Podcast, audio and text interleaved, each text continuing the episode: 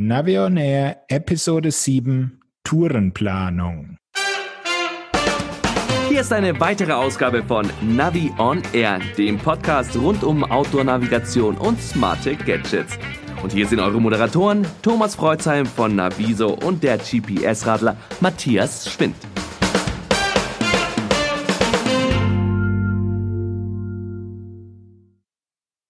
Hallo, liebe Podcast-Hörer, hier sind wir wieder. Hallo, Matthias. Grüß dich, Thomas. So, wir wollen uns heute befassen mit dem Thema Tourenplanen. Aber zunächst haben wir ja noch einen Newsblog. So ist es. Und da ist die Frage, was hast du denn in letzter Zeit gemacht oder was ist dir an Neuigkeiten über den Weg gelaufen? Tja, also ich war gerade fünf Tage lang unterwegs hintereinander, zuerst in Frankfurt und dann in Heinsberg. In Frankfurt habe ich Zweiradmechanikermeister ausgebildet. Die müssen im Rahmen ihrer Meisterprüfung auch das Thema Navigation durchlaufen. Und danach war ich dann in Heinsberg Volkshochschulkurse und Vorträge absolvieren. Und das war mein persönlicher Kursmarathon. Innerhalb von zwölf Jahren habe ich noch nie so viel hintereinander gemacht. Ich habe, glaube ich, jetzt sieben Vorträge und Kurse in fünf Tagen gemacht. Das war schon heftig. Das ist natürlich eine andere Nummer. Ich hatte jetzt am Montag einen Kurs in Ottobrunn vom dortigen ADFC organisiert und das war, na gut, kein Kurs, sondern eher ein Vortrag und der war mit fast 100 Leuten schon echt super besucht. Wow, das ist toll. Aber jetzt kommen wir mal zu den News, zu den Neuigkeiten. Und ähm, ich habe von dir, glaube ich, schon mal so leicht durchscheinen hören, dass es da was Neues gibt aus Richtung Neon. So ist es genau. Der Bosch hat jetzt für alle die Verbindung zwischen Komoot und seinem Online-Portal und damit auch Nyon freigegeben. Man konnte da ja schon auf der Eurobike mal kurz einen Blick drauf werfen, aber jetzt ist es eben für alle verfügbar. Das heißt, wenn du dich in deinem Bosch E-Bike-Portal anmeldest, kriegst du dann einen Infokasten, wo du dich mit Komoot verknüpfen kannst und dann können die Strecken zwischen Komoot und Bosch hin und her geschubst werden. Geht das denn nur, wenn man äh, im Netz ist, also auf eBike Connect, auf seinem Bosch-Portal oder nur auf der App oder klappt das auch dann über den Neon direkt? Also es werden grundsätzlich die beiden Portale im Hintergrund verbunden, also das Bosch-Portal und das Komoot-Portal. Äh, du kannst es auch ähm, auf deiner Bosch-App dir anschauen, aber ich meine, die geht ja auch online, also es passiert alles im Netz. Und dann geht's in einem zweiten Schritt erst über eine Synchronisation auf deine Nyon drüber. Und dann stehen dir die in Komoot geplanten Strecken auf dem Nyon zur Navigation zur Verfügung. Also ich muss erstmal auf der App nachschauen oder im Internet und dann erst kann ich es auf den Nyon transferieren. Genau, also die eigentliche äh, Austauschgeschichte, die läuft ähm, zwischen den zwei Portalen, also zwischen dem Surfer von Komoot und zwischen dem Bosch Surfer. Und du kannst dann entweder in deinem WLAN oder mit deiner Smartphone-App die Touren auf deine Nyon synchronisieren und sie dann offline abfahren. Mhm. Also in der Praxis wird das so laufen, ich, äh, ich schnappe mir unterwegs mein Smartphone, plane auf Komoot eine Strecke, dann ist ja in geplanten Strecken drin, dann schwenke ich über auf äh, die äh, Bosch-App und dann kann ich es auf das Endgerät selber rüberbringen. Genau so sollte das eigentlich funktionieren nur es tut's leider im Moment noch nicht. Da merkt man wieder mal Bosch, die sind echt gut in Hardware bauen, aber so mit online connected Software Funktionen, das haben sie nicht so wirklich drauf. Also im Moment äh, funktioniert es einfach nicht schnell genug. Ähm, die ersten Routen, die kamen bei mir schnell drüber. Dann habe ich ein bisschen was, um diesen Fall, den du gerade konstruiert hast, mal zu testen, auf äh, Komoot geplant. Ja, und dann kam erstmal nichts. Hm. Anscheinend wurde das dann erst in der Nacht durchsynchronisiert und am nächsten Früh war dann die in Komoot geplante Strecke sowohl im Bosch-Portal als auch in der Bosch-App zu sehen. Mein Gott, ja. Also da wollen wir ja hoffen, dass es demnächst ein bisschen schneller geht. So ist es. Oder Sie müssen auf jeden Fall einen Button irgendwie einbauen, wo du diese Synchronisationsgeschichte per Hand lostreten kannst, dass du sagst, okay, ich habe jetzt auf Komoot geplant Jetzt gehe ich in meine App von Bosch und mache das entweder über diese Gummiband-Funktion, also die Liste mal ganz nach unten ziehen, dass ein äh, Reload läuft oder es gibt einen Button, wo es heißt, jetzt mit Komoot synchronisieren. Und in dem Moment muss dann wirklich die Bosch-App mal beim Komoot-Surfer nachfragen, ob es da was gibt. Weil so wie es aktuell läuft, ähm, das macht keinen Spaß. Ja, vielleicht sollten die Bosch-Leute sich mal ein Garmin oder ein Wahoo-Gerät an den Lenker klemmen und mal gucken, wie es da läuft. Ja, Wahoo ist da wirklich das Maß aller Dinge, würde ich sagen. Garmin ist da auch kein gutes Vorbild. Hm, das würde ich nicht sagen. Bei mir klappt das ziemlich gut mit äh, Komoot und dem Edge 830. Das geht wunderbar. Es geht auch ratzfatz. Also da kann ich nicht klagen. Ja, aber du musst bei Garmin in dieser Connect IQ App jede Strecke in deiner Komoot Connect IQ App einzeln antippen und sagen runterladen. Ich will ja nur eine Strecke haben. Also von daher, äh, und die, die Strecken tauchen alle auf. Das geht auch wunderbar schnell. Also ich habe da keine Probleme mit. Das ist richtig, ja. Also es funktioniert schon, aber man muss jedes einzeln antippen. Während bei Wahoo drückst du halt auf den Sync-Button und dann ähm, aktualisiert er das komplette Profil hin und her und äh, finde ich schon deutlich komfortabler gelöst. Hm, also gut, können wir jetzt nochmal drüber streiten, aber ähm, ich fand bei Wahoo jetzt nicht ganz so toll, dass man sofort die Strecke aktiviert bekommt. Bei Garmin kann ich ja dann erstmal das zu Hause machen und dann äh, das Smartphone quasi ausstellen. Ich habe die Strecke dann gespeichert, kann sie dann aktivieren, wenn ich will. Und bei, bei Wahoo muss ich dann erstmal wieder stoppen. Aber das sind so Einzelheiten. Da sprichst du jetzt über das Runterladen über die Wahoo-App. Ähm, ich bevorzuge da den Weg über WLAN. Das heißt, mein Wahoo lockt sich bei mir zu Hause ins WLAN ein und dann drücke ich auf den Sync-Button und dann passiert alles im Hintergrund und es wird noch keine Strecke gestartet. Wenn du über die App gehst, dann hast du natürlich recht, dann ähm, wählst du dir eine Strecke aus, schubst die quasi per Hand rüber auf den Wahoo und dann ist es sofort eine aktive Strecke.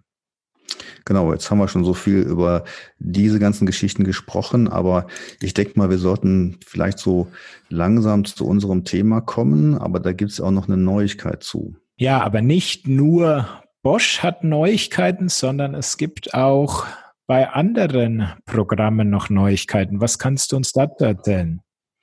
Ja, große Überraschung. Also ich saß vor etwa zwei Wochen am Rechner und äh, plante mal wieder mit Basecamp. Auf einmal poppte ein Fenster auf.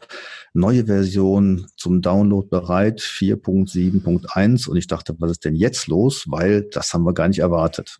Ja, so ist es. Auf der Eurobike wurde uns noch gesagt, dass da nichts mehr passieren wird oder war da ein nichts mehr großartig passieren wird.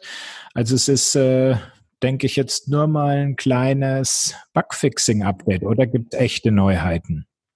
Naja, also Garmin hielt sich selber sehr zurück ähm, bei den Changelogs, also bei der Beschreibung der Neuigkeiten. Da hieß es nur, äh, wir haben dann ein paar Links erneuert und ein paar Fehler beseitigt. Und in der Tat war das so, aber genau das ist ja die Neuigkeit, dass man jetzt endlich mal eine stabile Basecamp-Version hat. Und bevor ich da was zu gepostet habe, habe ich es mal auf verschiedenen Rechnern installiert, mal äh, ins Netz gehört und so. Und eigentlich waren die Rückmeldungen ziemlich positiv, beziehungsweise keiner hatte jetzt irgendwelche großen Fehler bislang entdeckt, kann ja noch kommen.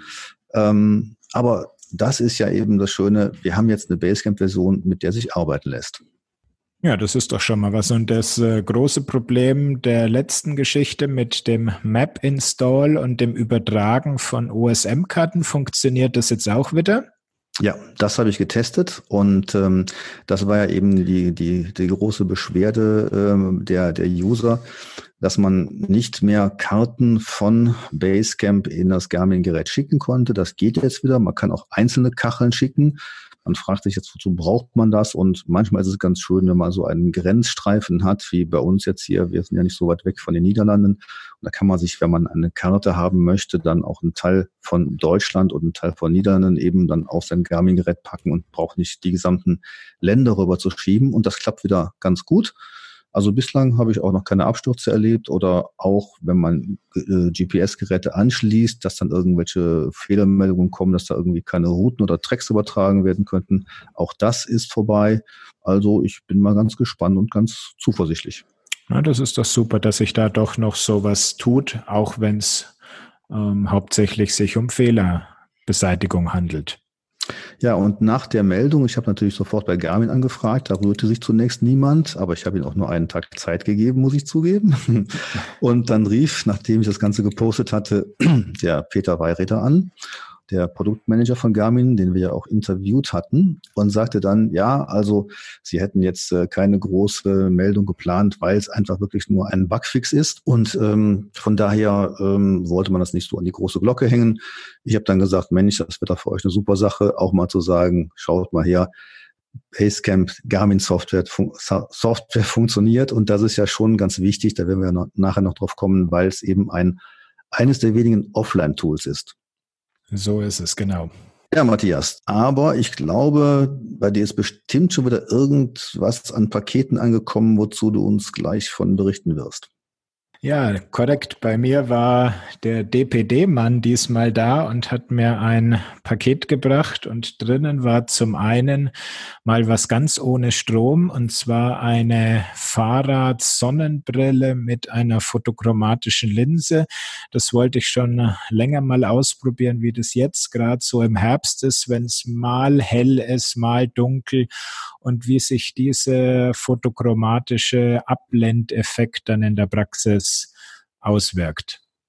Ich wollte schon sagen, eigentlich ist das doch sowas für den Sommer, ne, wo man ins helle, strahlende Sonnenlicht rausfährt und dann äh, dunkelt sich die Brille genauso ab, wie man es haben möchte. Und das brauchst du jetzt in der dunklen Jahreszeit? Ja, weil in der Helligkeit, da ist eigentlich, also im Sommer, da ist es immer hell genug, dass ich mit meiner dunkel getönten Fahrradbrille unterwegs sein kann.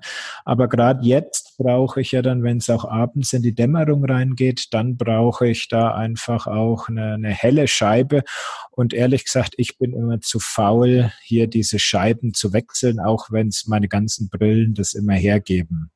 Mhm. Und ähm, was kostet sowas? Ah, die ist nicht ganz billig, äh, kostet 219 Euro UVP. Wow, aber getestet hast du sie jetzt noch nicht, oder? Ich habe sie mal gestern hier im Büro aufgesetzt, aber es war auch keine Sonne, dass man irgendwie mal testen kann, wie denn ähm, dieser Abblendeffekt, wie der funktioniert, weil der reagiert ja nur auf UV-Strahlung und die hast du ja bei der Beleuchtung im Haus nicht. Also insofern muss ich warten, bis draußen mal wieder die Sonne scheint. Dann kannst du ja mal ins Sonnenstudio gehen und dich da vergnügen. Noch was Neues? Ähm, ja, noch ein kleines Gadget, auch was jetzt für die dunkle Jahreszeit und zwar von Fabrik, den LumaRay V2. Das ist eine kleine Beleuchtung und die Besonderheit daran ist, die wird zwischen der Garmin-Halterung und dem Garmin montiert. Mhm. Und was bringt das jetzt? Na, du fährst normalerweise mit deinem Garmin auf der üblichen Vorbauhalterung oder dieser Gummihalterung. Und wenn es eben mal dunkel wird, dann ziehst du das Teil aus der Hosentasche. Das ist ein bisschen größer als eine Streichholzschachtel. Ähm, nimmst deinen Garmin von der Halterung ab. Dann hat dieses Licht an der Unterseite den klassischen Garmin-Mount befestigst mhm. den also auf der Garmin Basishalterung und obendrauf hat er auch wieder eine Halterung vom Garmin und dann drehst du da obendrauf wieder deinen Garmin drauf und hast zwischendrin das Licht. Ähm, das kannst du entweder einstellen, dass es blinkt oder dass es dauerhaft leuchtet, also es ist immer weiß und äh, leuchtet auch ein bisschen an die Seiten. Also es ist äh, eher eine Beleuchtung, damit du gesehen wirst. Mhm. Ich bin bei solchen Sachen immer so ein bisschen skeptisch, weil die ja meistens keine Abblendfunktion haben. Dann sind sie zwar im Vorderbereich relativ hell, aber leuchten nicht so weit. Also ich glaube, ein wirklicher Ersatz auch für eine gute Akkuleuchte scheint das nicht zu sein, oder? Nein, ist es absolut nicht, weil ähm, er hat überhaupt keinen gerichteten äh, Leuchtkegel. Es ist wirklich eine Positionsleuchte, das du gesehen hast. Ähm, ersetzt definitiv keinen STV-ZO zugelassenen Scheinwerfer. Immerhin kann man damit ja mal auf die Karte schauen, wenn der Garmin leer ist. Das könnte man machen, ja. Aber es ist wirklich, also es ist ein nettes Gadget, ähm, soll für 35 Euro in Kürze auch dann im Handel erhältlich sein. Mhm. Ja, dann würde ich sagen, kommen wir doch zum Hauptteil. Also nachdem wir das letzte Mal über fertige Touren gesprochen haben, ähm, lass uns diesmal darüber sprechen, was es denn für Möglichkeiten gibt, Touren selbst zu planen. Ja, willst du dein Favorite Tool vorstellen oder soll ich anfangen? Wollen wir gleich mit unseren Favoriten loslegen oder erstmal ein bisschen die Grundlagen erzählen? Also ich hätte da nämlich ähm, eine wichtige Sache und das ist der Punkt, möchtest du von deinem Startpunkt direkt zum Zielpunkt erstmal ähm, die beiden Punkte definieren und dann die Strecke entscheiden? Oder willst du dich quasi Klick für Klick entlang der Straßen und Wege durchhangeln? Mhm. Also ich glaube, eins ist ja klar mit dem Tourenplan. Wir haben ja in den vorherigen Podcast-Folgen schon gesagt, selber planen ist besser als die Strecke ausrechnen lassen. Das ist ja die eine Botschaft. Aber jetzt geht es darum, dass man eben auch mit diesen Planungstools Routen äh, können sollte. Ich glaube, das steckt hinter deiner Beobachtung jetzt eben, ne, dass man also sagt, ich möchte keine automatische Strecke von A nach B berechnen lassen oder eben das Ganze selber zeichnen, wie ich das so mit einem Stift auf einer Karte machen würde, oder? Genau, das ist die Sache. Also es gibt ja die quasi die ganz alte Tourenstreckenplanung ist ja so, man klickt einzelne Wegpunkte oder Zwischenziele an und es äh, passiert zwischen jedem Punkt wird einfach eine gerade Luftlinie gesetzt. Das funktioniert ja im Notfall auch ohne Karte, ähm, finde ich nicht mehr wirklich zeitgemäß. Oder nutzt mhm. du das noch? Ja, kommt drauf an. Also wenn die Automatik äh, versagt, das kommt ja auch und zu mal vor, dann bin ich froh, wenn das Ganze eine manuelle Funktion hat und ich dann wirklich dahin zeichnen kann, wo ich will. Ja, da gebe ich dir recht, aber grundsätzlich bevorzuge ich dann doch schon das Routing. Und das heißt, in dem Moment brauchst du dann eine routingfähige Karte. Dann geht es los, möchtest du das Schritt für Schritt planen oder das ist mein bevorzugter Weg.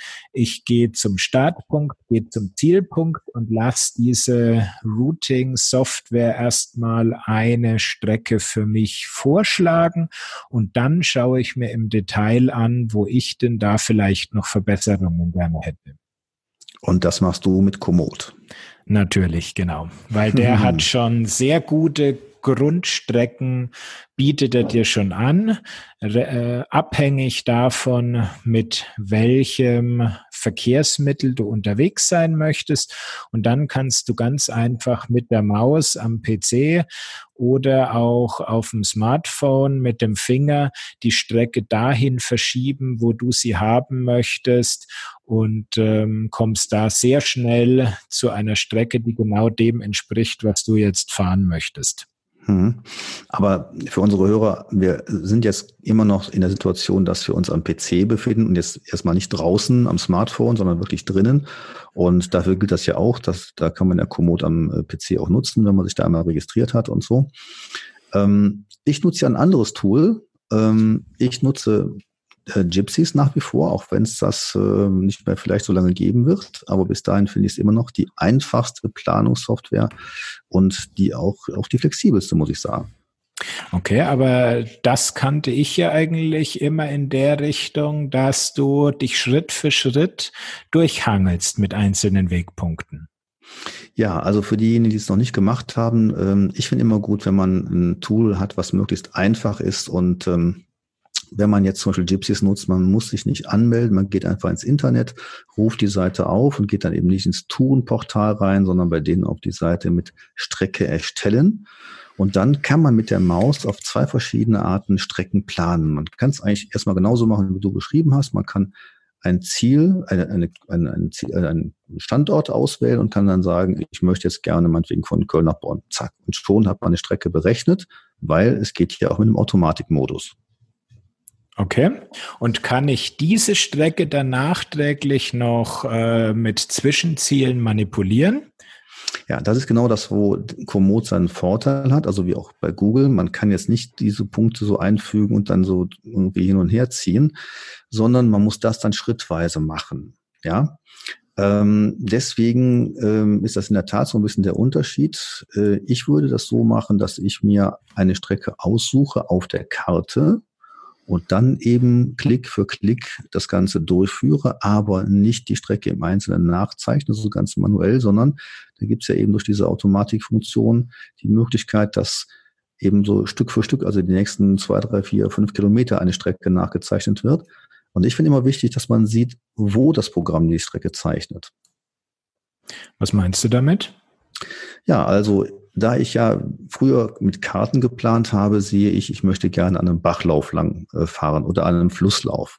Und wenn ich jetzt von A nach B, ja, meinetwegen am Main entlang plane oder am Rhein, Flüsse mit großen äh, meandrierenden Verläufen, dann streckt, dann äh, kürzt mir manchmal die Software die Strecke ab. Also bei der geplanten Strecke führt das dann eben nicht an den Flussufern entlang, sondern irgendwo mitten zwischendurch und das will ich ja nicht.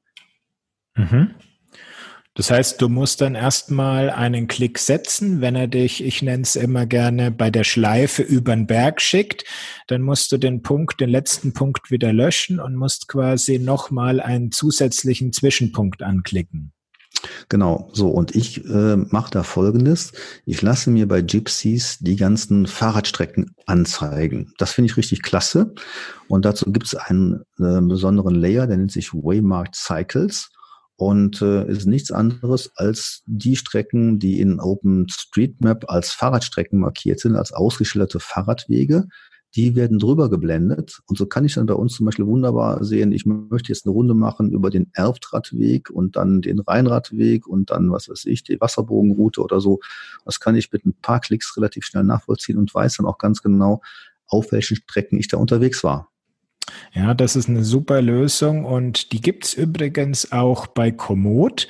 Entweder du bist Premium-Mitglied, dann kannst du die Komoot Premium Fahrradkarte aktivieren oder für alle anderen können zumindest auf dem Desktop-Version können sie sich die OpenStreetMap Cycle Map anschalten und dann sieht man auch diese markierten Radwege. Mhm. Aber das, dazu brauchst du eben die Premium-Version. Das kostet 60 Euro im Jahr. Und ich glaube, ähm, ja, ob es jemand das wert ist, ist die Frage. Wenn man das hat, ist es gut. Ähm, dann kann man das einsetzen, aber eben das gibt's bei Gypsies umsonst. Na, das ist ähm, die Komoot-Variante ist richtig, die ist im Premium-Paket, aber du kannst auch als Nicht-Premium-Nutzer bei den Kartenlayern auf die Open Cycle Map umschalten und die steht jedem bei Komoot zur Verfügung. Also ich habe das auch mal gezeigt in meinem letzten Komoot-Video, wie sich das dann ähm, in der Praxis auswirkt. Mhm. Was ich allerdings äh, deutlich besser finde bei, ähm, bei Gypsies ist die Darstellung von diesen Radrouten, die kommt deutlich besser raus als bei der Open Cycle Map. Da gibt es dann auch so ein paar äh, nachvollziehbare ähm, ähm, sozusagen Buchstabenkürzel. Das ist einfach ein bisschen deutlicher gehalten aus meiner Sicht. Ja, da gibt's dann immer ähm, verschiedene Darstellungsvarianten. Ich finde jetzt die Open Cycle Map in Komoot auch nicht so hübsch gemacht. Ich wechsle da dann mal kurz da drauf, um zu sehen, wo eben so ein markierter Radweg ist.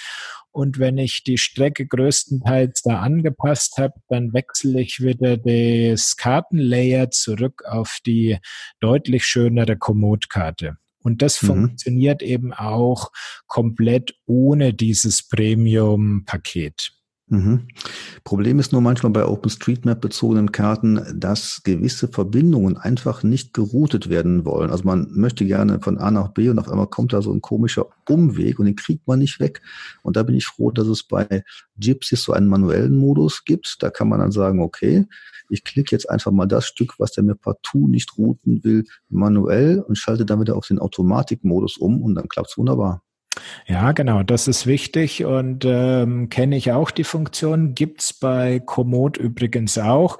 Also ich nutze die gerne mal in den Alpen, wo es einfach so diese kleinen Gebirgsbächlein gibt, wo ich sage, ich will zwar da jetzt rüber, es gibt keinen Weg, aber mit Mountainbike kann ich da schon einfach durch und komme dann ganz schnell auf den anderen Weg auf der anderen Seite vom Bach. Mhm. Übrigens, beim Routing sollten sich eigentlich keine Unterschiede ergeben, denn beide, sowohl Komoot als auch Gypsies, nutzen ja Graphhopper. Also von daher, ähm, glaube ich, gibt es da keine großen ähm, unterschiedlichen ähm, Oh, oh, oh, oh, oh. Lass das nicht den Markus Hallermann von Komoot hören. Das habe ich ihn nämlich auch mal gefragt. Und da hat er gesagt, nee, nee, nee, äh, so einfach ist es nicht, dass man sich da ein Stück Open Source Software, Graphhopper nimmt, die OSM-Karte reinwirft und dann hat man das Routing von Komoot. Also da macht Komoot schon deutlich mehr im Hintergrund. Hat er mir auch gesagt, ich bin mal ganz gespannt. Äh, er sagte mir letztens noch auf dem ähm, Fahrradkongress in Duisburg, dass seine Entwickler also quasi täglich dran sind, das Routing zu verbessern. Also ja, wie ist denn dein Eindruck? Ja, schaut gut aus. Ähm, vor allen Dingen, was man auch wirklich merkt, ist, dass Komoot die aufgezeichneten Touren seiner Nutzer quasi in eine Heatmap packt, also die Strecken besonders stark gewichtet, die sehr viele Leute fahren und diese Strecken dann bevorzugt für die Routenberechnung von späteren ähm, Planungen nutzt. Ich nenne das immer Lemming-Routing. Ich will das eigentlich gar nicht haben. Ja, das ist natürlich immer so, so eine Sache hat immer ihren Haken. Also äh, mein klassisches Beispiel ist, da lass dich vom Münchner Süden ähm, Richtung Norden von München ähm, routen. Und wenn du da mit dem Trekkingrad unterwegs bist, was würdest du erwarten? Dass du natürlich schön am Isar-Radweg entlang geführt wirst. Der ist da schön zu fahren und so weiter. Was macht Komoot immer? Sie schicken dich durch die Innenstadt auf der Leopoldstraße. Warum? Naja, weil da die ganzen Studenten jeden Tag hin und her fahren und insofern sagt er, da fahren am meisten Leute, also wird das die beliebteste Strecke sein. Und dann schickt er dich eben über eine vielbefahrene Straße in der Stadt anstatt einem schönen Radweg an der Isar entlang. Ja, genau. Aber da muss man sagen, das äh, betrifft ja nicht Komoot alleine, das äh, betrifft ja alle. Garmin hat ja auch sowas mit dem Popularity Routing, das schalte ich auch immer ab. Und äh, ich bin einfach ein Kartenmensch. Ich gucke mir irgendwelche Strecken aus und ich sage mir, genau die Strecke, die kennst du noch nicht, die möchte ich gerne fahren. Und da will ich auch nichts anderes vorgeschlagen bekommen. Und das kann man mit eben so einem Programm wie Gypsies wunderbar rausfiltern. Und was ich dann noch sehr schön finde, ist die äh, Funktion, man kann da auch eine ähm, Sigma-Karte als äh, Hintergrund äh, zuschalten. Und auf dieser Karte wird dann relativ gut deutlich, welche Strecken asphaltiert sind und welche nicht. Und das finde ich bei Komoot wird das äh, nicht ganz so deutlich. Nee, sehen tut man es optisch auf der Karte nicht. Erst wenn du es geplant hast, dann kriegst du in der Seitenleiste angezeigt, auf welchen Untergründen die, du dich denn bewegst. Und ich meine, diese ganze Geschichte ist natürlich am allerwichtigsten für die Rennradfraktion, die wirklich auf Asphalt bleiben möchte. Oder eben den Berg nicht auf Asphaltpisten runterfahren möchte als Mountainbike-Fraktion. Klar, wobei da geht's dann wirklich viel weiter ins Detail. Ist es einfach nur ein, ich sag mal, langweiliger, geschotterter Forstweg oder ist es ein richtig cooler Flowtrail? Mhm. Also da geht's noch viel weiter ins Detail beim Mountainbike. Genau, also die Trails, die wirklich guten, die muss man eben auch dann ähm, entdecken, die kann man aus keiner Karte so richtig rauslesen. Ja, oder sie sind in Komoot zum Beispiel als Highlight markiert. Dann ist es natürlich wieder eine andere Sache, dass ich sage, hier ist ein cooles Trailstück als Highlight und dann kann ich das in meine Streckenberechnung mit reinplanen. Aber das mhm. würde, glaube ich, jetzt hier zu weit führen. Okay. Machen wir besonderen, eine besondere, äh, besondere Podcast-Folge dazu. Ähm, was ich noch ganz gut finde bei Gypsies, ähm, da kann man zwar keine Highlights einfügen, so wie das Komoot macht, aber man kann Wegpunkte setzen, also für seine eigene Tour einige Punkte festlegen und das finde ich manchmal ganz hilfreich. Klar, das ist ähm, auch eine Funktion mit diesen Wegpunkten, vor allen Dingen eigenen Wegpunkten, die mir in Komoot absolut fehlt. Also das heißt, ich möchte einfach äh, persönliche Sachen ablegen, die aber niemanden anderes was angehen. Also zum Beispiel mein eigenes Haus, die Schule, wo ich häufiger hingehe, die Oma, wo ich mal mit dem Radl hinfahre, die ganzen Freunde, die ich anfahren möchte mit dem Fahrrad, ähm, dass ich da schnell diese Ziele bei mir im eigenen Profil habe. Ich glaube, bei Gypsies geht sowas ja, dass du eigene Wegpunkte anlegst und in deinem Profil abspeicherst. Ja, die packst du mit den, ähm, also in, das, in die ähm, Datei rein, die nachher heruntergeladen wird und die kannst du natürlich eben auch speichern bei dir. Nee, ich meine jetzt eher, dass ich die für längere Zeit archiviere, weil ich meine, ähm, ich möchte ja häufiger mal eine Strecke fahren, wo ich zu irgendeinem Fahrradkumpel hinfahre und von dort aus fahren wir dann weiter eine Runde. Und insofern würde ich gerne das Haus von meinem Fahrradkumpel würde ich gerne als Wegpunkt bei mir im Profil abspeichern, um es dann bei vielen künftigen Planungen schnell wieder aufrufen zu können. Ja, dafür ist Gypsies aber, glaube ich, auch nicht so ganz gut geeignet. Ähm, ich habe da auch mal ein paar Fehler gehabt, wo man, wo ich nur Wegpunkte gespeichert hatte oder das versucht habe. Da wäre ich vorsichtig. Ähm, könnte man nochmal nachprobieren, äh, ob das wirklich funktioniert. Aber also so gehe ich jetzt persönlich nicht vor. Okay, gut. Insofern Gruß an Markus Hallermann, dass er das doch mal, diese persönlichen Wegpunkte mal bitte nachprogrammieren soll. Ja. Ja, dann sind wir, glaube ich, durch mit Komoot und Gypsies oder hast du noch ein paar Tipps dazu? Nö, das ist eigentlich schon mal im Großen und Ganzen das zu den großen Portalen. Mhm. Aber der Punkt ist ja noch, wir sprechen ja die ganze Zeit nur über Online-Planung. Wie magst du das denn, wenn du in der Wildnis ohne Internet mal unterwegs bist? Dann ähm, ohne Internet unterwegs, ja, das ist natürlich eine Sache. Dann sehe ich auch meine Karte, die ich immer dabei habe. Hahaha. ähm, ja, das ist schon schwieriger. Ähm, ist aber, glaube ich, ein besonderes Thema. Sollte man mal wirklich äh, eine Tippsammlung bringen, was macht man wirklich unterwegs? Ich denke mal, das wird ein bisschen jetzt rausführen aus unserem Thema, denn wir haben ja noch ein paar Sachen äh, zur Online-Planung. Und die wären? Zum Beispiel solche Portale wie Outdoor Active, die nicht nur Tourenvorschläge haben, sondern auch eine, äh, eine Streckenplanung ermöglichen. Wie nutzt du das denn? Oh, Outdoor Active nutze ich super gern für äh, fertige Touren. Die lade ich mir dann runter und dann bin ich ehrlich, ich lade mir die Strecke von Outdoor Active runter, lade sie dann in Komoot rein, ähm, ändere sie, passe sie dort an und dann kann sie auch gleich über die ganzen Schnittstellen zu meinen GPS-Geräten, weil Outdoor Active hat meines Wissens noch überhaupt keine Anbindung an irgendein GPS-Gerät. Hm, das ist richtig, also ist mir auch nicht bekannt und das ist genau der Vorteil von Komoot, diese Interaktivität mit den ganzen Geräten, Portalen und so weiter. Ähm, das ist wirklich klasse bei denen und von daher ähm, ist das deren Welt. Bei Outdoor Active wiederum ähm, haben wir ja die vielen Touren aus den Tourismusregionen, das ist wiederum deren Vorteil und ähm, ich würde da auch beipflichten, ich nutze Outdoor Active, um fertige Touren runterzuladen. Das klappt auch wirklich ganz gut, aber die, das Planungstool nutze ich eigentlich weniger. Genau. Und ansonsten habe ich noch, wenn wir weitere Portale noch mal kurz anreißen wollen, gibt's noch von Strava, gibt's auch noch eine Streckenplanung, die ist schon seit ewiger Zeit in der Beta-Version und ich muss sagen, naja, für Rennradfahrer ist sie vielleicht ganz brauchbar, aber sonst äh, muss man die Strava-Streckenplanung nicht haben. Der einzige Vorteil ist da wieder, es gibt halt im Strava-Universum wieder verschiedene Synchronisationsmöglichkeiten, um die Strecken auf Garmin, Wahoo und Co. zu bringen. Mhm. Nutzt du eigentlich auch Root-Konverter?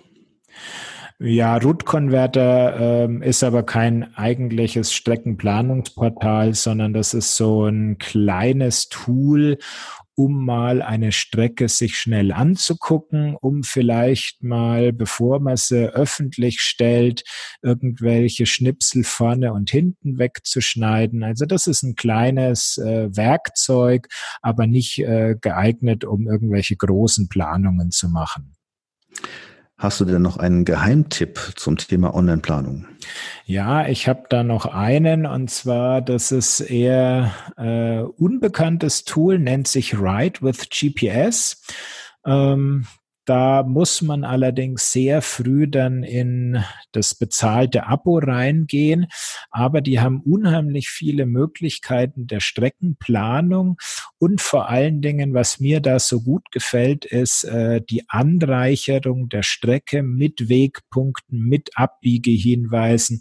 Ich kann sie dann ähm, passend für die einzelnen Geräte optimiert abspeichern und habe dann eine wirklich gute Strecke, die ich auch noch auf zum Beispiel einem alten Garmin Oregon, der ja noch keine Umrechnung von Tracks in Routen hat, habe ich die da sehr ähm, einfach greifbar. Mhm, das klingt spannend. Ich habe da früher mal drauf geguckt, aber ich glaube, da muss ich jetzt mich nochmal reinbegeben. Was kostet dann diese ähm, äh, Variante? Also die kostenpflichtigen Ride with GPS-Pakete beginnen in der Basic-Variante mit 50 Dollar pro Jahr. Da fehlt dir allerdings noch diese Advanced Route Editing Funktion. Die kommt dann erst im Premium-Paket und das kostet dich 80 Dollar pro Jahr. Naja, und sollte man das wirklich, äh, ja, oder ist das wirklich äh, preisgünstig im Vergleich zu dem, was man mit äh, relativ anderen kostengünstigen äh, Tools machen kann? Preisgünstig ist es natürlich nicht, aber die Möglichkeiten, einen Track mit Abbiegehinweis, Wegpunkten anzureichern, die ist schon wirklich gut. Also das kenne ich sonst nur bei Gypsies. Solange Gypsies noch online ist, kann man es auch dort kostenlos machen. Wenn das dann mal abgeschaltet wird, dann kenne ich kein Tool mehr, was diese Möglichkeit bietet ich sage jetzt mal so ganz äh, ähm, einfach, brauche ich nicht. Ja, dann ist okay. ja, aber schon spannend, ja. Vielleicht sollen wir mal zu unseren Offline-Varianten kommen. Ähm, denn äh, da gibt's ja nicht so viele Variationen. Und ähm, ja, wir haben ja auch schon gesagt, dass Basecamp jetzt wieder am Start ist mit einer relativ fehlerfreien Version. Äh, es gibt auch noch ein paar andere. Basecamp nutzt du auch? Nutze ich auch mal. Äh, ich bin jetzt kein großer Freund. Ich sage immer, Basecamp ist die Software von Ingenieuren für Ingenieure. Also pff, ein kleines Informatikstudium hilft da, weil es ist einfach ähm, mit diesen Listen und Gruppierungsgeschichten, finde ich nicht intuitiv zu bedienen. Hm. Gut, Garmin und intuitiv, das sind auch zwei weit auseinanderliegende Begriffe. Aber, ähm, ähm, aber an sich, ich muss sagen, Basecamp, ich nutze es ganz gerne. Ähm, ich finde es auch nicht so kompliziert, wenn man wie üblich äh, sich die Funktionen rausgesucht hat, die man braucht. Und ich finde Basecamp ganz gut, wenn man Strecken verändern möchte. Denn das Tolle ist ja, Basecamp ist nach wie vor kostenlos, ist relativ schnell installiert und wenn ich mich jetzt da in die Community reinbegebe, diesen ganzen OpenStreetMap-Karten, dann kann ich mir weltweit kostenlos Karten runterladen, da installieren und es geht eben offline. Ich habe es also auf meinem PC und kann dann eben irgendwo planen, wo ich möchte und wenn dann mal das Internet nicht funktioniert, funktioniert es trotzdem. Und dann lade ich meine Strecke rein und kann die eben auch ähm, relativ zügig bearbeiten. Absolut richtig. Ich meine, die Möglichkeit, dass du dieselbe Karte auf deinem Garmin-Gerät und auf deiner Planungssoftware hast, die ist natürlich schon spitze. Also du machst dir die Freizeitkarte, lädst du dir aus dem Internet runter, installierst sie auf dein Basecamp, schiebst sie auf deinen Garmin drüber und dann hast du auf beiden Geräten die identische Planungsgrundlage. Das ist natürlich schon ein großer Vorteil. Das stimmt, aber ich würde jetzt die Hoffnung nicht zu hoch schrauben. Also wenn man jetzt äh, vermutet, dass man auf beiden, also zu Hause am PC auf Basecamp dieselbe Strecke per Routing erzeugt, also als Route von A nach B automatisch berechnen lässt und das Ganze auf dem eigenen GPS-Gerät durchführt, das kann schiefgehen, weil das GPS-Gerät fast immer andere Einstellungen hat und äh, dann doch was anderes rauskommt.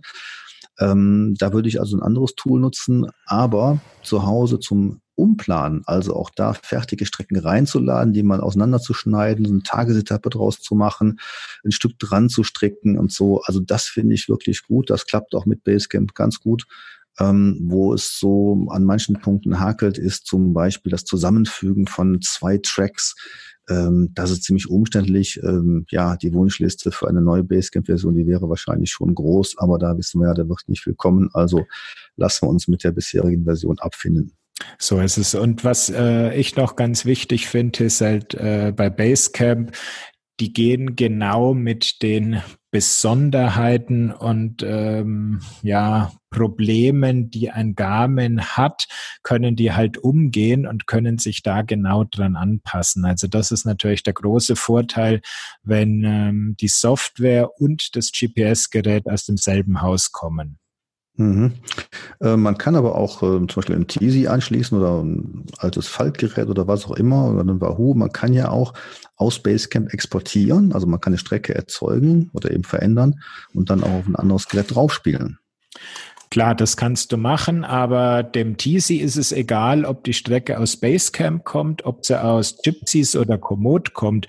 Aber wenn eine Strecke aus irgendeinem Portal auf den Garmin kommt, dann hat der mit seinen Einschränkungen da vielleicht schon ein paar Probleme und Basecamp geht halt genau auf die Einschränkungen des Garmins ein und ähm, zum Beispiel, es darf kein Wegpunkt irgendwie den gleichen Namen haben. Weil die mhm. haben nicht im Hintergrund eine ID, sondern die äh, machen ihn wirklich über den Namen, den du lesen kannst. Und auf diese Besonderheiten kann halt Basecamp eingehen. Mhm. Ja, aber es gibt ja nicht nur Basecamp. Was nutzt du denn sonst noch als Offline-Tool? Also was ich jetzt wieder angefangen habe, mehr zu nutzen, ist das äh, Quo Vadis und zwar in dieser neuen äh, QVX-Version. Ähm, ist auch nicht wirklich so intuitiv zu bedienen, ist eine komplett datenbankbasierte ähm, Anwendung ich finde es äh, schon logisch aufgebaut und du hast halt wirklich enorm viele Möglichkeiten auch in Richtung verschiedene Karten. Hm. Also ich habe QV ja seit langem schon äh, in, im Gebrauch. Ich habe mit QV meine ersten Touren gemacht, 1999, QV-Version, ich glaube 2.1. Damals war das schon ein wahnsinnig leistungsfähiges Programm. Und ähm, also ich würde sagen, das ist wirklich sozusagen ähm, Photoshop für GPS-User. Ähm, also es ist wirklich nur dann wirklich brauchbar, wenn man sich Zeit nimmt, um sich einzuarbeiten. Klar, eine gewisse Einarbeitungszeit braucht man. Man muss ja auch das Programm kaufen, kostet, glaube ich, in der für Outdoor vollkommen ausreichenden Standardversion 150 Euro. Ähm, Karten sind mittlerweile dabei, wobei auch hier das Thema mit Offline-Karten ist nicht mehr ganz so einfach gelöst. Sie haben es zwar vereinfacht, aber so wirklich ganz easy nur hier draufklicken und Karte ist offline funktioniert es dann doch nicht. Ähm, ja, es ist schon für den fortgeschrittenen Nutzer, aber dann sind nach oben quasi keine Grenzen mehr. Genau, also ich finde es auch fantastisch nach wie vor, gerade für Kartenmenschen. Und äh, man kann es ja auch ausprobieren. Man kann es 25 Tage lang ausprobieren in der Power-User-Version. Und dann erst muss man sich dann ähm, registrieren oder auch ähm, das eben dann kaufen. Und ähm, es ist ja wirklich toll, wie viele Kartenserver es gibt, so im Netz, also wie viele verschiedene Karten man da einblenden kann. Man kann die übereinander blenden, man kann sie transparent stellen, irgendwas, man kann eigene Karten importieren, man kann ja Karten kalibrieren, also Karten einscannen, Papierkarten und die dann eben als digitale Version da importieren. Also das ist wirklich schon richtig gut. Ja, da sehe ich, da schlägt das Herz des alten Kartenentwicklers höher. Ja, genau. Eine Sache habe ich noch zu Quo Vadis. Also da sieht man, die haben das Ohr bei den Benutzern und entwickeln aktiv weiter. Ich war mit denen per Mail im Kontakt und habe mal nachgefragt wegen diesen FIT-Dateien, weil die mhm. meisten GPS-Geräte legen ja heutzutage ihre ähm, Strecken als FIT-Datei ab und nicht mehr unbedingt als GPX. Es hat irgendwie zwei, drei Wochen gedauert und dann kam die Mail, äh, du Matthias, wir haben da mal was eingebaut, schaust dir mal an. Mhm. Und hat es funktioniert? Es funktioniert. Du kannst die Strecke zumindest als äh, FIT-Datei importieren. Und sie sagen natürlich auch ganz klar, wir sind kein Fitness-Tool. Also du wirst bei uns keine Auswertung deiner Leistungs- und Herzfrequenzgeschichten kriegen. Also da machen sie dann ganz eindeutig den Cut. Man kann sich aus einer FIT-Datei Strecke anschauen. Man kriegt auch noch die Pulswerte und die Leistung Leistungswerte angezeigt. Aber wenn du da wirklich in eine Trainingsauswertung reingehen willst, dann ist QV nicht das richtige Tool für dich. Ja, das muss man auch nicht immer haben. Ähm, ich denke, ist wirklich ein tolles Programm. Also wer irgendwie planen will, irgendwo in der Welt mit irgendwelchen Karten, der ist mit QV richtig. Ähm, mein Tipp für die User ist, ähm, einfach mal die Taste F3 nutzen, denn am Anfang ist es so ein bisschen komplex und dann kann man nämlich zwischen den Fenstern hin und her schalten und äh, kommt wahrscheinlich so ein bisschen schneller in die ganze Geschichte rein. Man kann übrigens sofort auf Touren zugreifen, Easy Routes für Motorradfahrer oder Gypsies, noch ist da eine Anbindung da. Und es gibt so kleine Sachen, die ich immer toll finde. Man kann zum Beispiel zwei Tracks richtig schön verbinden. Man lädt also zwei Tracks rein und äh, kann dann den einen Punkt auf den anderen schieben und dann sind sie verbunden. Das klingt so simpel, aber das kann äh, Basecamp zum Beispiel gar nicht. Ja, da ist das Verknüpfen von Touren ähm, ist da nicht wirklich lustig gemacht. Aber da gab es doch früher noch mal eine ähm, Software, die das richtig gut gekonnt hat, oder? War das nicht Magic Maps? Genau, das kennen wir ja noch und wir haben ja auch eine ganze Folge unseres, Post unseres Podcasts Magic Maps gewidmet. Ähm, es gibt's ja immer noch und genau wie bei ähm, Gypsies würde ich sagen, es lohnt sich immer noch, das äh, zu nutzen. Ähm, es gibt sehr günstige ähm, äh, Lizenzen zurzeit und bei Magic Maps ist genau das, was du gerade erwähnt hast, möglich. Ich habe zwei Tracks, schiebe den einen Punkt auf den anderen und schon sind sie verbunden. Das ist genau das, wie es sein soll. Ja, das ist natürlich ähm, der Punkt, wo dann auch so ein Online-Tool wie Komoot an seine Grenzen kommt, wenn ich zwei Strecken zusammenfügen möchte. Und ich glaube, bei Magic Maps kann man auch recht einfach die, die einzelnen Stücke dann teilen, um hier Tagesetappen zu machen, oder? Ja, das ist genau das. Man kann also mehrere Strecken gleichzeitig darstellen. Man kann sie wegklicken. Äh, man kann also sich auf gewisse Strecken begrenzen. Man kann Strecken unterschiedlich einfärben und sowas. Eben auch bei Quo Vadis. Also diese ganze Darstellung von diesen Geschichten, das ist da wunderbar möglich. Und da gehen beide deutlich über Basecamp hinaus. Von daher ähm, auch da für den Kartenfan ist das sicherlich eine gute Sache. Richtig. Und was ich bei Magic Maps immer gern genutzt habe, war dieser Exportassistent. Man hat da wirklich, man wurde einfach an die Hand genommen und durchgeführt. Das heißt, ich möchte jetzt die Strecke exportieren und er fragt dich, auf welches Gerät möchtest du sie rüberschicken und dann hast du die komplette Bandbreite von äh, Falk, Garmin, Teasy und er weiß dann quasi sofort die Besonderheiten von den Geräten und in welches Verzeichnis Verzeichnis er die Datei reinschieben muss. Also das fand ich sehr komfortabel. Das war sicherlich gut. Allerdings muss man sagen, ähm, ist dann Magic Maps jetzt nicht mehr so ganz mitgekommen. Der Tipp wäre da eher, wenn man Touren aus Magic Maps übertragen möchte, auf die Exportfunktion gehen und dann ins, ähm, also quasi manuell ins Verzeichnis GPX bei Garmin oder New Files oder sowas zu exportieren. Da finde ich jetzt QVX klasse. Ähm, ich habe es mal kurz ausprobiert und äh, mit der Taste Senden äh, und einem angeschlossenen GPS-Gerät klappt das wunderbar und wird sofort ins entsprechende Verzeichnis gepackt und es ist nachher als Track aufrufbar. Okay, zumindest bei Garmin. Aber funktioniert das auch mit einem Sigma ROX 12 zum Beispiel? Ähm, ich bin noch dabei und von daher denke ich mal, so ein richtiger Testbericht über QVX, der kommt noch. Ja, der ist aber auch richtig umfangreich, äh, weil die Funktionsmöglichkeiten sind einfach da gigantisch. Ne? Auf jeden Fall. Ne? Was aber auch gut ist für die Leute, die jetzt sagen, ich möchte mal wieder eine Rasterkarte haben, also eine Bildkarte, so wie die amtlichen topografischen Karten ausgearbeitet sind. Da kann man jetzt bei QVX zum Beispiel für eine Summe von, naja, 129 Euro ganz Deutschland in 1 zu 25.000 importieren. Das klingt zunächst viel Geld, aber damit sind Lizenzen auch verbunden und äh, von daher, wer wandert, wer Mountainbike, das ist schon eine gute Lösung. Klar, das ist immer diese Kartengeschichte. Ich meine, entweder man nimmt die üblichen OpenStreetMap-Karten, die sind halt frei erhältlich, oder man geht dann auf die Topo-Karten, die dann von den Landesvermessungsämtern kommen und auch optisch ähm, ja anders, sage ich mal, aufbereitet sind. Ob sie für jeden schöner sind, ist immer die Frage. Hm. Gut, sind wir durch mit unseren Karten? Ja, und ich würde auch sonst sagen, von dem grundsätzlichen Tourplanen können wir zusammenfassen. Also dein Favorit, solange es noch gibt, Gypsies? Genau.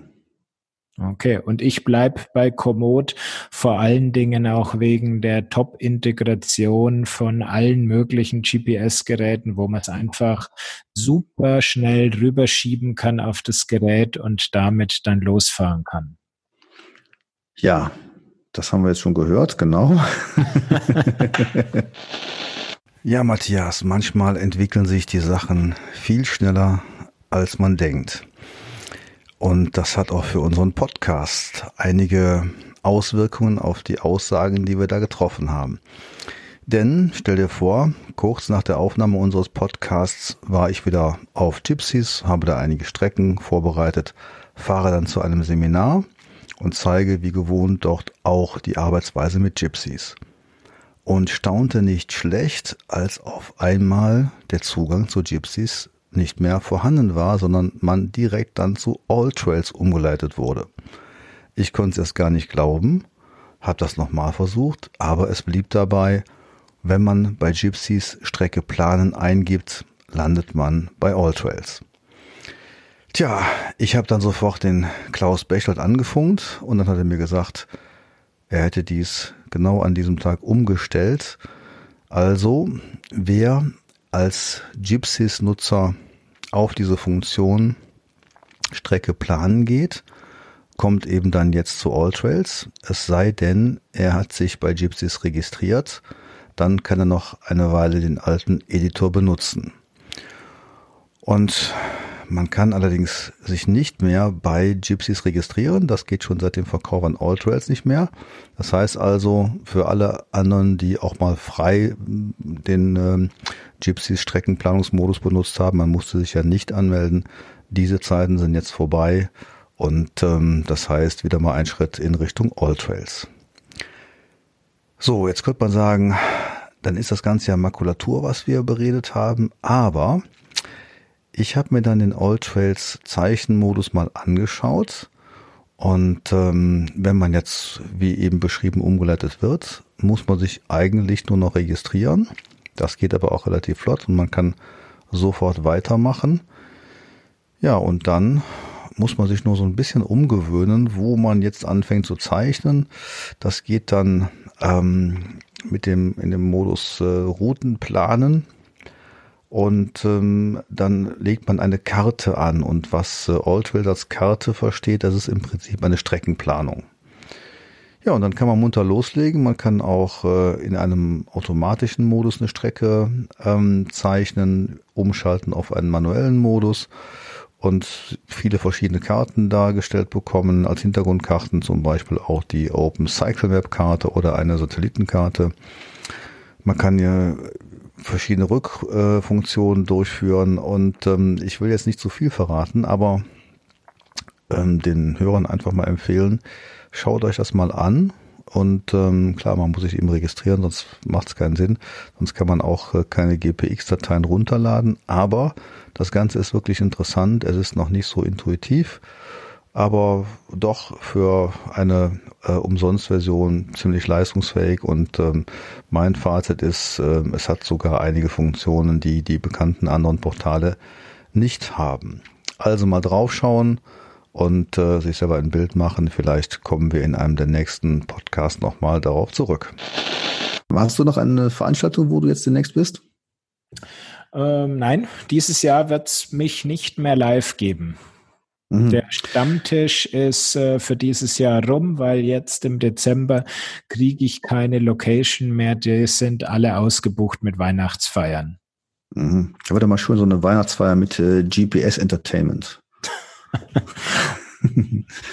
Bist du ja. noch irgendwo unterwegs dieses Jahr? Ja, ja, also uns kann man noch erleben auf der Touristik und Caravaning in Leipzig, also eine Freizeitmesse vom 20. bis zum 24. November. Von 10 bis 18 Uhr sind wir da und äh, stehen gerne bereit für alle möglichen Fragen, haben Bühnenvorträge. Die Kollegen von TISI sind zum Beispiel auch dabei. Ähm, ja, da stehen wir also gerne Rede und Antwort und freuen uns auf zahlreiche Besucher. Super. Ansonsten würde ich sagen, wir hören uns in zwei Wochen wieder. Wenn euch dieser Podcast gefällt, drückt doch mal auf den Abonnieren-Button. Den findet ihr bei äh, Spotify, bei Apple Podcast, Google Podcast und überall dort, wo es Podcasts zum Runterladen gibt. Ja, und damit sind wir am Ende und äh, wünschen euch noch schöne Touren trotz dieses herbstlichen Wetters. Ich bin also auch bei dieser Jahreszeit unterwegs und ich freue mich über jeden Sonnenstrahl, den ich draußen genießen kann. So ist es. In diesem Sinne, ciao, bis zum nächsten Mal. Tschüss. Sie haben Ihr Ziel erreicht.